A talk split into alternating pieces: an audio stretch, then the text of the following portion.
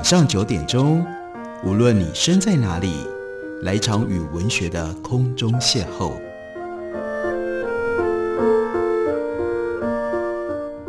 杨照谈书，邀您一同遨游文学世界，认识古今中外的经典之作。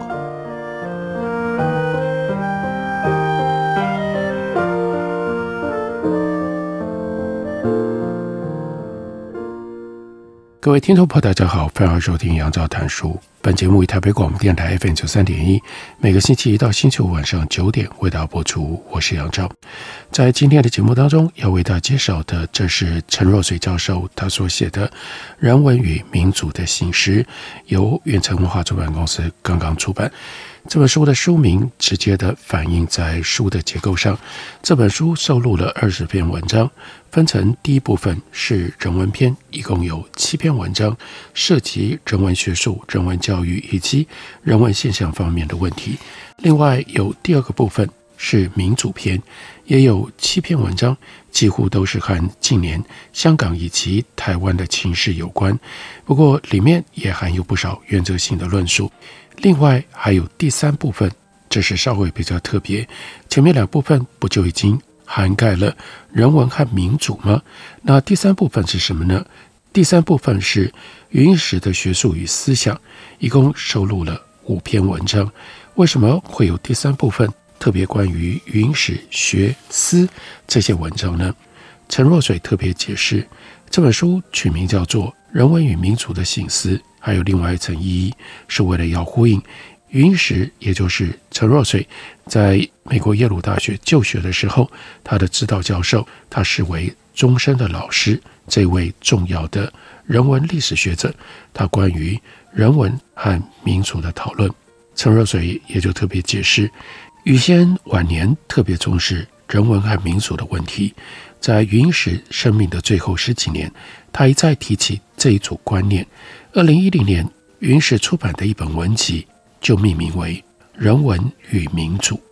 二零一四年九月，云石最后一次从美国来到台湾，主讲唐奖得主座谈会，他的题目也是谈人文修养，内容涵盖了人文和民主。二零一九年十一月二十二日，云石为国立政治大学的罗家伦国际汉学讲座进行。录影演讲，他的题目则是“从科学民主到人文民主”，就如同二零一九年这场演讲，他的题目所显示的“人文与民主”的观念是要用来取代五四的科学与民主。云石认为，人文和民主比科学有更密切的关系，是深化民主、保卫民主、创造有品质的民主的重要的条件。所以陈若水也就特别解释。他所写的这本书里，许多文章涉及到人文或者是民主，不过比较少触及人文与民主的关系，所以他就在前言当中介绍云石的说法，并且做若干引申。他先从人文的意涵开始讲起。这本书有一篇文章，开头的第一篇标题是《人文学与人文教育》，对于人文学。是什么？有系统的讨论。陈若水给人文学所下的界定是：人要了解人的世界及其意义面向的知识性努力。这个定义有点拗口，基本的意思是，人文学主要指有关人类世界各种具体问题以及文化的认识和研究。重点有两个：首先，这是从人的观点出发的认识，是带有视角的。探讨的对象通常比较具体，而且不完全采取科学式的客观化认识。其次，人文学着重了解文化。云石谈人文与民主，以公民社会以及政治领导人为对象。他所说的人文，并不是人文学术。余先一再的声明，他所谓的人文，不是历史学、哲学、文学研究、社会科学学科等，它指的是一般性的对于。人类事项的认识和判断的能力。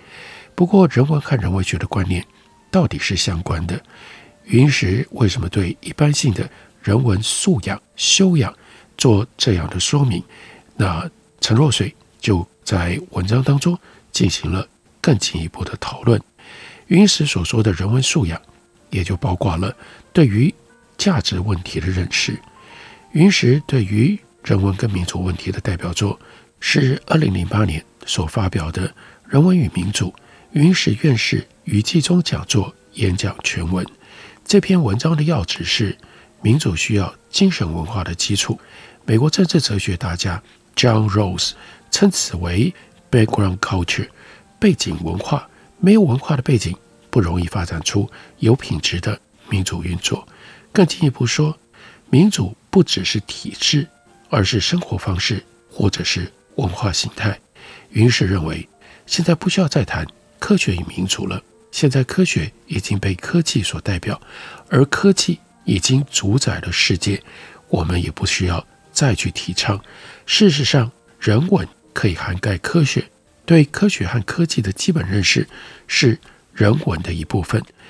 余先这篇文章显然是以像台湾这样的新兴民主作为对象，重点在于希望以人文来提升民主。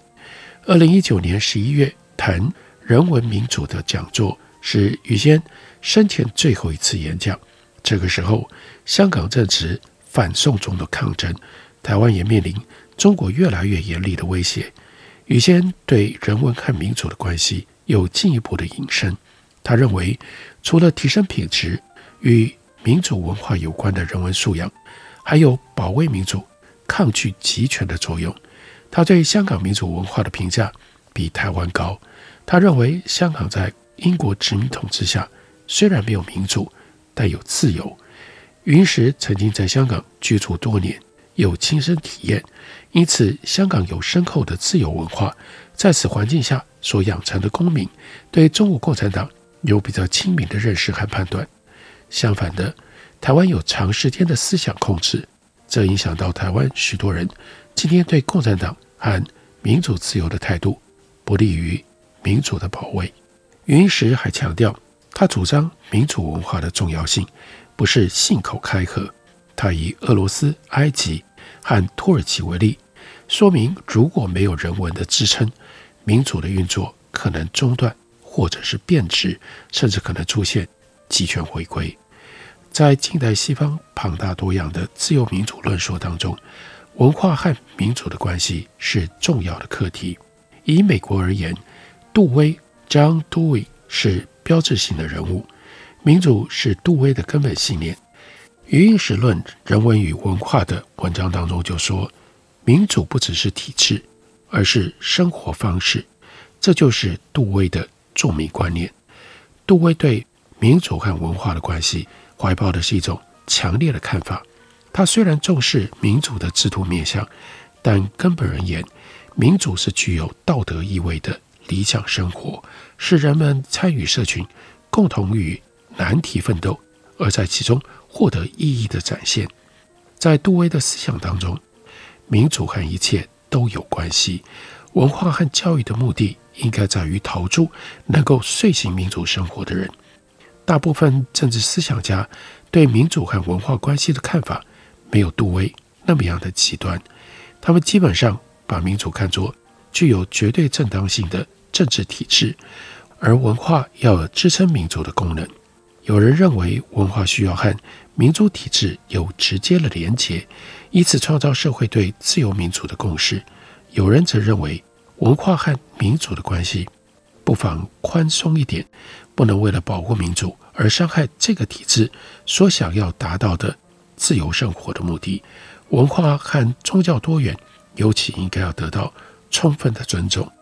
近几十年来，自由主义论者有关民主和文化关系的思考，是以民主体制的存在作为前提，但意识到民主的持续不是理所当然的，必须要透过人为的努力，与时俱进，不断的更新，而文化就是重要的反思和更新的力量。这是从具有深厚传统的西方自由民主环境出发的思考，和。余英时的思路有不同的地方。余先主要考虑的是具体的台湾和香港的情境。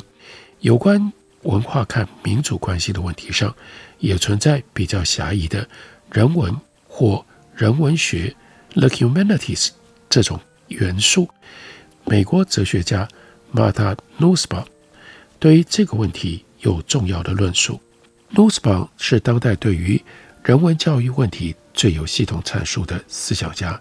他主张人文教育有三个要点：第一，培养批判性思考的能力；第二，建立对于他者，包括异国异文化以及本国内异质人群的认识；第三，透过文学、艺术、戏剧的欣赏和实作，培养想象力，建立同理和同情的习惯。努斯邦强调，当代人文通识教育的性质和以前不同了，已经不是绅士的养成教育，而是要面对大众，培育民主社会当中的公民。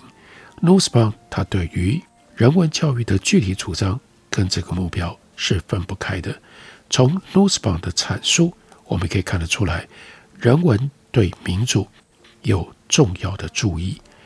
在这段文字里面。清楚地显现出来。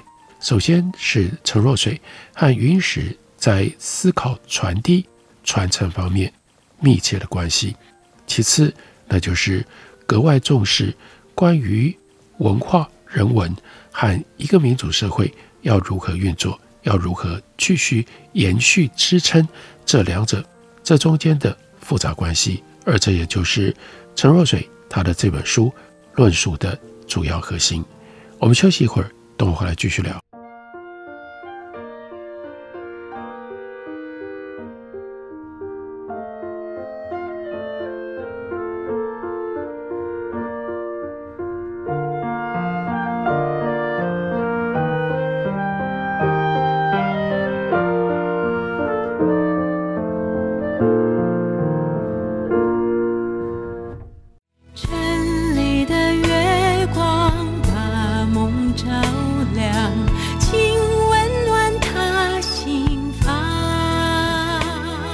大家好，我是于台烟，听见台北的声音，就在台北广播电台 FM 九三点一 AM 一一三四。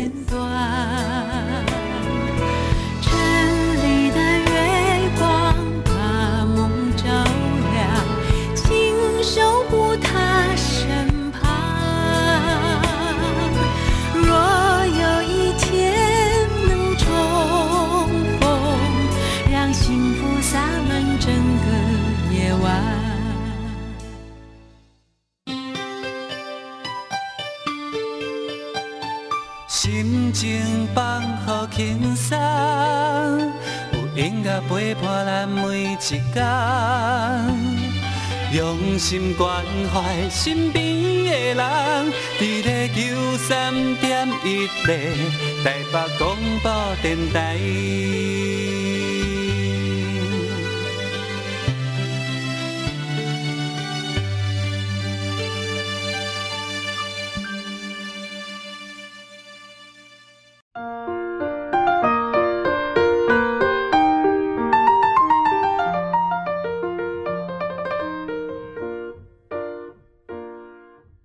感谢你继续收听《杨照谈书》。本节目以台北广播电台 FM 九三点一，每个星期一到星期五晚上九点为大家播出到九点半。今天为大家介绍的这本书是陈若水教授他所写的《人文与民主的心思》。人文是什么？或者稍微更狭义一点的，什么是人文学呢？陈若水在文章里面进行了这样的探讨。他说，在现代高等教育界和学术界。自然科学、社会科学、人文学是三大范畴，这是一般公认的。但不像自然科学和社会科学，人文学缺乏明显的界定，零散多样，是行外和行内人对于人文学共有的感觉。在人文学科纷杂多样的底层，真的没有什么贯穿性的东西吗？倒也不是如此。不少人曾经对人文学的个别特性做过深入的探索，有些关于知识原理的论说，虽然不全是针对人文学，也涉及了这方面的问题。这些著作可以让我们对人文学的性质有相当的认识，但是对于人文学进行统括性的说明，则真的不多见。陈若水接着就特别强调，我以为谈人文学最好的办法是举出它的一些特征，这些特征不能局限于特定的范围，要尽量有广泛的适用性，但并不假定它们是普遍的或可以构成人文学的基本定义。就人文学而言，真正普遍的定义是不可能有的。以建议性的方式提出它的重要特征，反而最可能。有助于人们进入人文学的内在。关于人文学最常见的表述是不对人文学做任何界定，而只认哪一些学科属于人文学的范围。人文学公认的核心学科是文史哲，以至于文学历史哲学所构成的文史哲，往往成为人文学的代称。不但是在中文学术界如此，英语世界。也同样，发展心理学家 Jerome Kagan，他讨论自然科学、社会科学、人文学的名著叫做《The Three Cultures》。这本书直接以文学研究者、历史学者、哲学家作为人文学者的代称。事实上，就中文世界而言，以文史哲作为人文学的核心，是从西方传过来的，并不完全适用。这个情况主要表现于中文学科。中文学科包含的领域至少有经学、古文献学，包含了文字学、文学、学术思想，里面有相当部分无法被简单的归入文学、历史学、哲学当中的任意科。即使如此，文史哲概念确实有助于建立人文学的标志。不过，人文学 （humanities） 有明显超出于文史哲的地方。美国当代著名的历史学家 Edward Ayer 在一篇重论人文学的论文，他就替人文学科开立了一份清单，包括了英美语言与文学、外国语言与文学、历史、哲学、宗教研究、族群性别与文化研究、区域与跨学科研究、考古学、艺术史、音乐史、戏剧与电影研究。在这份名单当中。文史哲的核心之外，还有艺术研究和宗教研究。最重要的是，名单当中的区域研究和族群性别文化研究，这是新兴学科。他们是二十世纪中后期以来 multiculturalism 文化多元主义的直接产物，或许可以称为新人文学。这是人文学近几十年最大的变化。此外，Edward Ile 他也认为。政治学、地理学、人类学、社会学当中的某一些部分，也可以算是人文学。二，完全没有提到语言学。美国学者似乎习惯将语言学视为社会科学。不过，在台湾，语言学 （linguistics） 也是被列在人文学科当中的。这样的名单虽然相当周全地画出了人文学的范围，但也可以看出人文学科。具有强烈的地域性。美国的 Area Studies 十分发达，但在台湾就几乎不存在。这既反映了台美文化背景的差异，也和台美两地学术资源的多寡风暴是有关系的。指认不失为理解现象的一个途径。以上对于人文学科列举和简单说明，已经透露出不少问题。从人文学界定模糊以及久受质疑的处境来看，指认显然是不够的。比较深入的探讨有其必要。举例来说，文学、历史、哲学是三个差别很大的学科，为什么可以算成同一类呢？有什么相似的地方？这些相似之处有什么样的意义？对人文学的说明，如果无法回应这些问题，就很难让人。对于人文学科有具体的认识。另外一个常见的刻画人文学的方式是，人文学研究文本和具有符码性质的文物。就现象而言，这个说法可以涵盖人文学很大的部分。在核心学科文史哲当中，文学的研究对象自然是文本，历史研究也主要根据文字资料。整体来说，图像、器物、田野。考古遗迹、口述记录等的重要性是其次的。哲学和文本的关系比较复杂，但哲学探讨当中与经典还有相关哲学论辩的对话，都涉及文本。此外，宗教艺术和文化研究也都在很大的程度上处理文本和具有符码性质的文物活动。人文学科虽然广泛涉及文本，各学科各种研究跟文本的关系却有很大的差异。